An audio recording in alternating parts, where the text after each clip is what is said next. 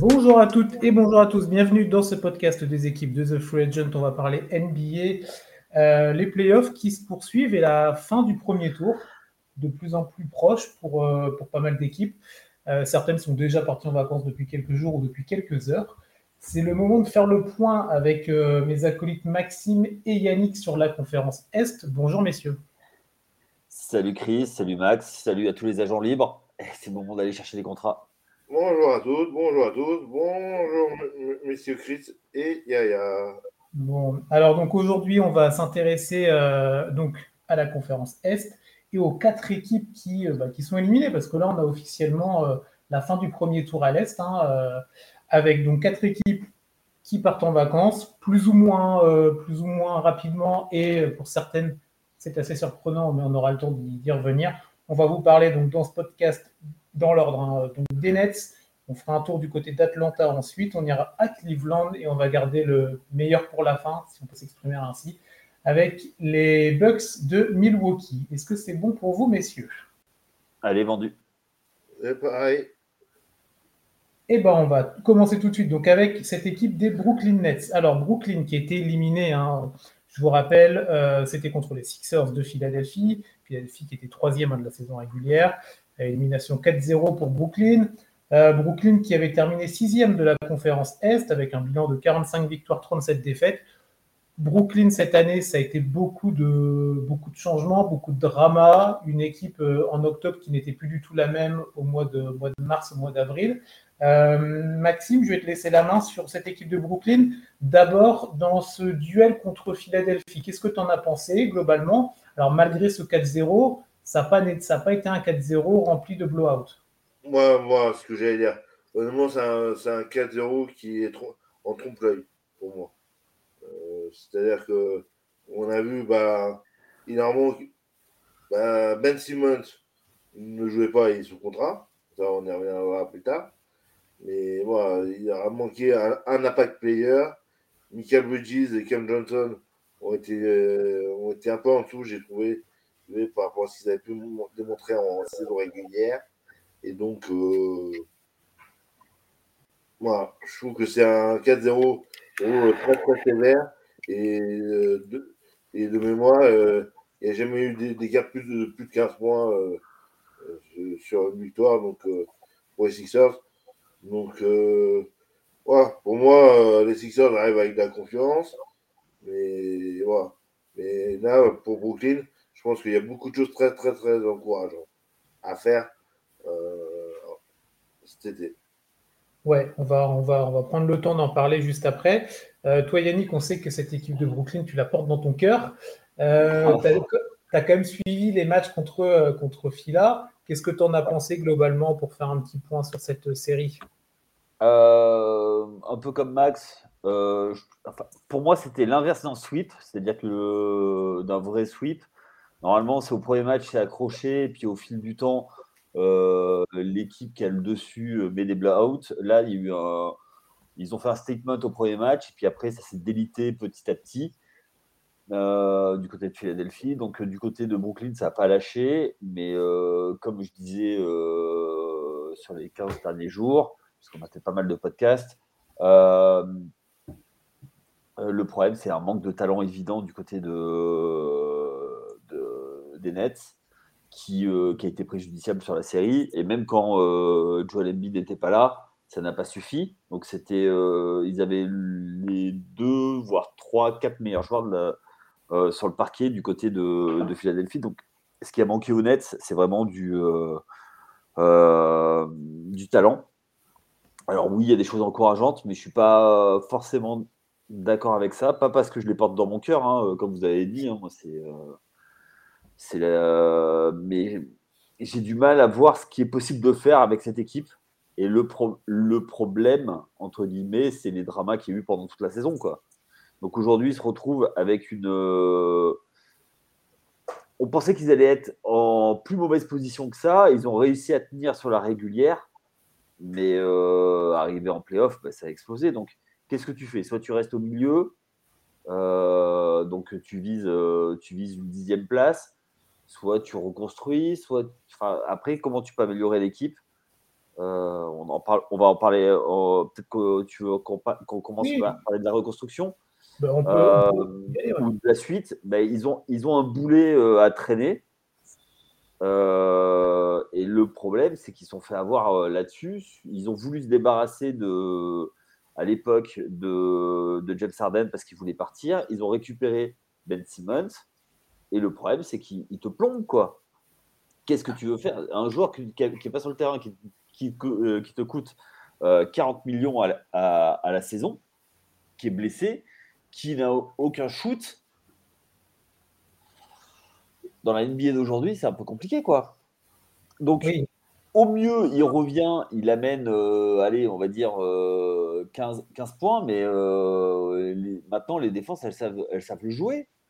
Donc, du coup, tu, ça te bloque dans la reconstruction. Comment tu fais venir un joueur? Comment tu mets des joueurs compatibles?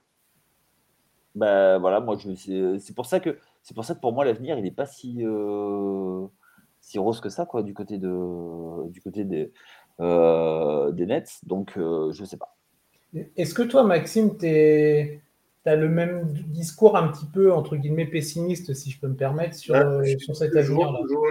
je, rejoins Yaya sur le côté, euh, le boulet au pied euh, de Ben Simmons. Et où là, a des équipes qui font n'importe quoi. On va dire Houston, par exemple. Je les vois bien faire, faire comment dire, couper Ben Simmons et qu'il soit euh, récupéré par Houston, qui, le récupère à, 15 millions par an, par exemple. Donc ça, donc ça en euh, ça en plus que, que 30 millions, de boulets. Euh, mais bon, ça libère au moins 15 millions de cash, quoi. Ouais.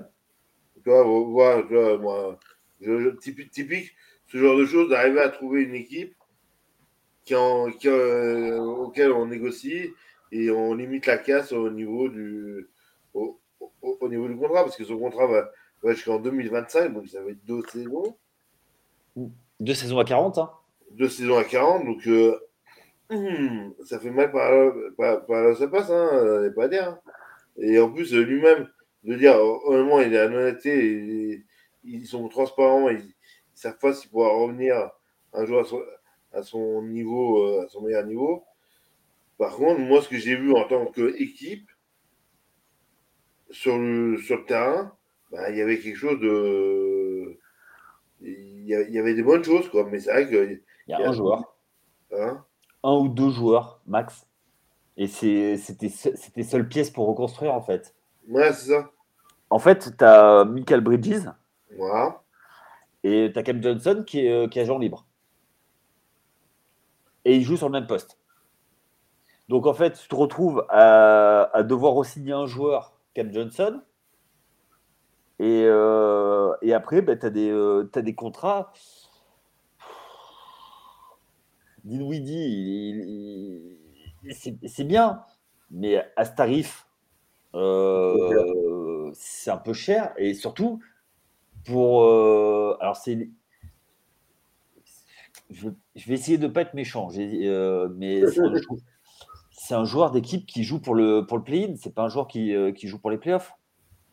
Tu peux pas, peut pas être, ça peut pas être ta, ta, première, deuxième option, quoi. Ou alors, dans une équipe de playoffs, c'est ta quatrième option, voire cinquième.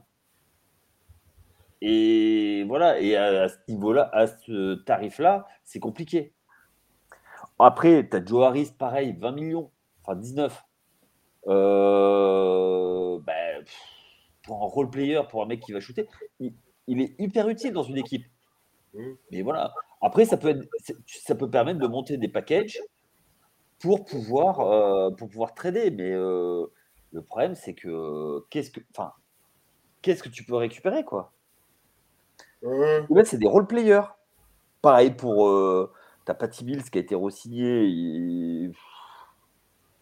Que, enfin, après, le contrat de Patty Mills, il n'a même pas 7 millions, c'est pas grand. Ça, là-dessus, c'est euh, c'est pas ça qui va faire la différence dans un book euh, pour une franchise. Non, là, par contre, Patty Mills, c'est un, un bon contrat. Mais après, euh, vu l'âge qu'il a, voilà, ça va être compliqué. Donc, est-ce que, est-ce que tu peux le bouger chez un contender Est-ce que moi, le vrai problème pour moi, c'est c'est Simon, c'est les petits contrats à côté, euh, enfin, petits contrats entre guillemets, Dinwiddie et Harris, quoi. Ah oui, oui. puis, puis euh, pour moi, cette curie, on veut ou non, pour moi, c'est. C'est. Voilà. Cette curie, pareil, hein, il n'a plus de contrat là, c'était la, fin. Donc lui, c'est la même question est-ce que tu le gardes, est-ce que tu le signes euh, Mais pareil, ça reste un rôle. Ça reste un rôle. là, il a 32 ans. Voilà, c'est un joueur intéressant, mais euh, il est un peu uni, euh, une, une, émission, si je peux me permettre de m'exprimer ainsi. C'est-à-dire, on sait, on, sait ce qu'il va proposer, on sait ce qu'il va donner, mais on connaît aussi les limites du joueur. C'est euh, qu'est-ce que tu en fais, toi?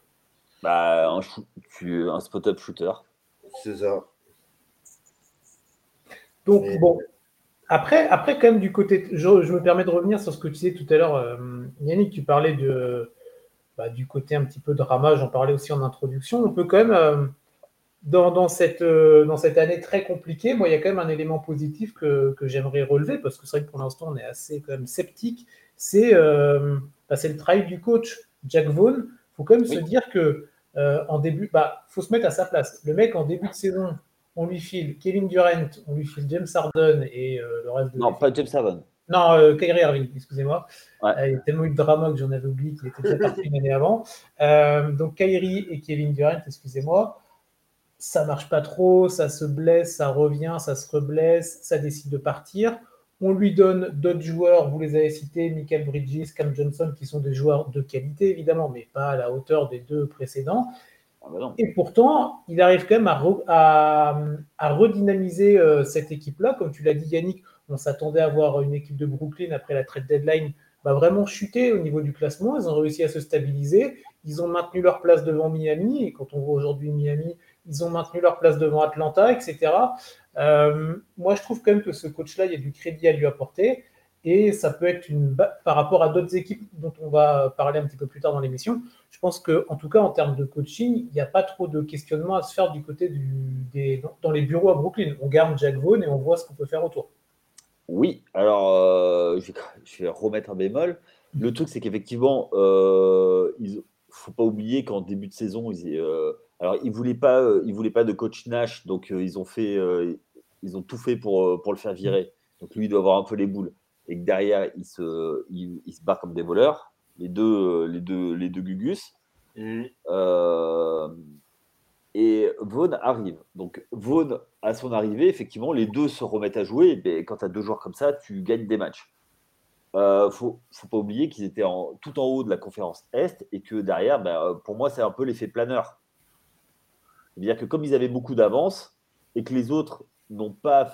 C'était une, c'était une NBA qui a été extrêmement serrée. On a, fait, on a même fait des, des podcasts à Noël euh, en disant on n'a jamais vu une NBA aussi serrée. Et d'ailleurs, c'est la première année qu'il n'y a pas eu d'équipe de, à plus de 60 matchs gagnés. Donc du coup, euh, entre guillemets, le cut était, euh, était pas si haut.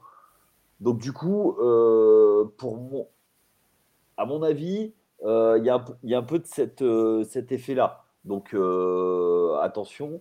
oui, il a limité les dégâts parce que c'est un, coach NBA, donc avec ce qui est. Mais euh, sans talent, tu as beau être le meilleur coach du monde, tu pas de joueur, tu pas de joueur. Quoi. Mais il, il, a eu du bol, c'est euh, qu'il avait des systèmes pour mettre en valeur un poste 3 et il avait ce qu'il fallait avec Michael Bridges, qui est un joueur euh, plus, on va dire, mmh. euh, qui est. alors, il sera pas. À mon avis, la reconstruction se fera par lui. Ah oui, oui. Il, a mérité, en tout cas, il a mérité d'avoir une saison en tant que franchise player euh, euh, là-bas, quoi. Bah, de, toute façon, c'est pas pour rien que, que, Monty Williams euh, a, déploré son départ, même si c'est pour Kevin Durant. Mais il, savait, mais il, savait, il, savait, il connaissait la valeur du joueur. Oui, mais bien sûr, bien sûr, bien sûr. Moi, je suis, euh, je pense que, euh, vu, en plus, vu le tarif, je pense que euh, si jamais ils, veulent, ils appuient sur le rebuild, ils peuvent récupérer de, très, très, très bons assets pour lui. Pour, moi, c'est la meilleure valeur marchande.